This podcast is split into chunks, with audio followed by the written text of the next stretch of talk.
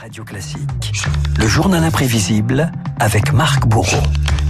Quand on a un compte ouvert avec la mafia, il n'est jamais fermé. Ainsi parlait très directement Giovanni Falcone. Il a été tué hier dans un attentat à l'explosif. Son épouse et trois gardes du corps ont également succombé à leurs blessures. Marc, l'Italie commémore cette semaine les 30 ans de l'assassinat du juge Giovanni Falcone, le symbole de la lutte contre la mafia sicilienne. Retour sur le parcours tragique d'un magistrat devenu héros national. Un parcours stoppé brutalement, Renault à Palerme, par une tonne de dynamite. Un attentat à la hauteur des dégâts qu'il a causés aux organisations criminelles. Une autoroute transformée en tas de gravats. Autour de ce cratère de plus de 10 mètres de diamètre, la voiture blanche, blindée, du juge Falcone. Déflagration aussi dans la société italienne qui perd ce jour-là un petit homme discret, élégant, jamais avare d'un trait d'esprit derrière ses fines moustaches, un homme têtu qui travaillait en se sachant condamné à mort. Vous sacrifiez une grande partie de votre existence à la lutte contre la mafia. Qu'est-ce qui vous fait tenir? Le sens du service. Il arrive parfois que vous soyez découragé, que vous doutiez, que vous ayez envie d'abandonner Jamais.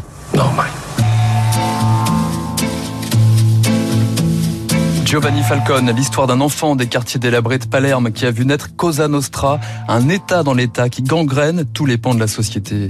L'organisation mafieuse compromet tout. Elle est si bien organisée, si fortement insérée dans la société, si maître du territoire, si capable de contrôler les suffrages électoraux qu'elle se trouve en position de pouvoir conditionner la politique.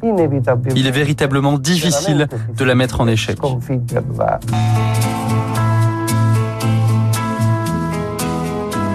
La mafia, Giovanni Falcone croise son chemin presque par accident. Magistrat spécialisé dans les liquidations judiciaires, il épluche les comptes frauduleux et découvre la corruption, le blanchiment. Il fait tomber les narcotrafiquants de la Pizza Connection, puis intègre une équipe spécialisée qui se relève, qui se révèle redoutable. Près du palais de justice de Palerme, en Sicile, l'ouverture du plus grand procès de l'histoire italienne. Ça ressemble à un palais des sports, une cathédrale de ciment et d'acier consacrée à la mafia. Les mafiosi entreront dans leurs cages respectives par une galerie souterraine. Le cloisonnement sera total.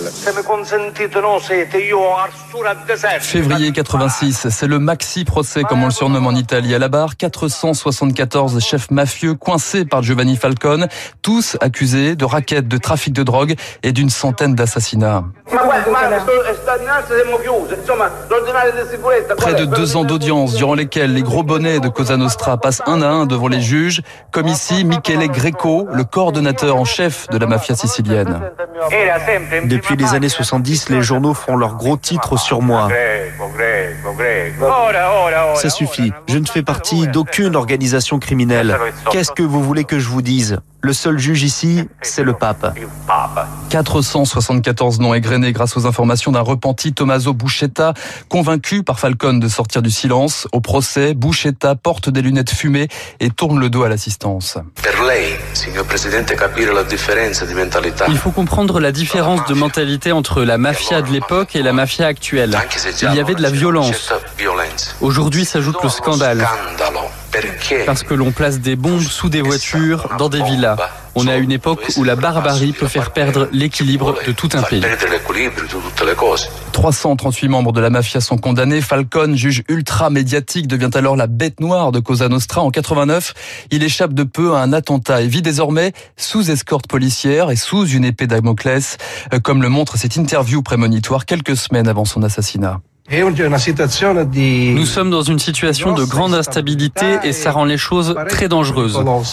L'institution s'affaiblit. Je perçois des signes qui montrent que des choses désagréables peuvent arriver dans un avenir proche.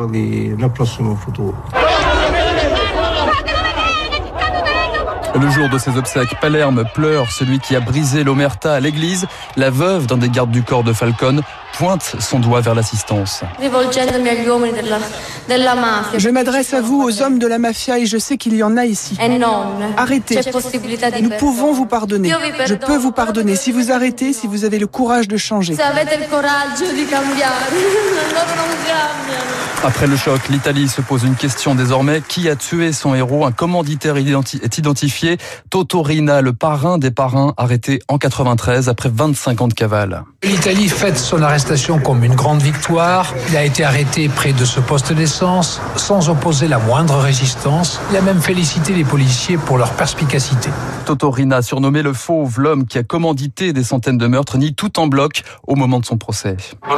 Monsieur l'avocat, je n'ai jamais fréquenté d'association Non, la question c'est avez-vous entendu parler de Cosa Nostra Ah, excusez-moi. Non, jamais entendu parler.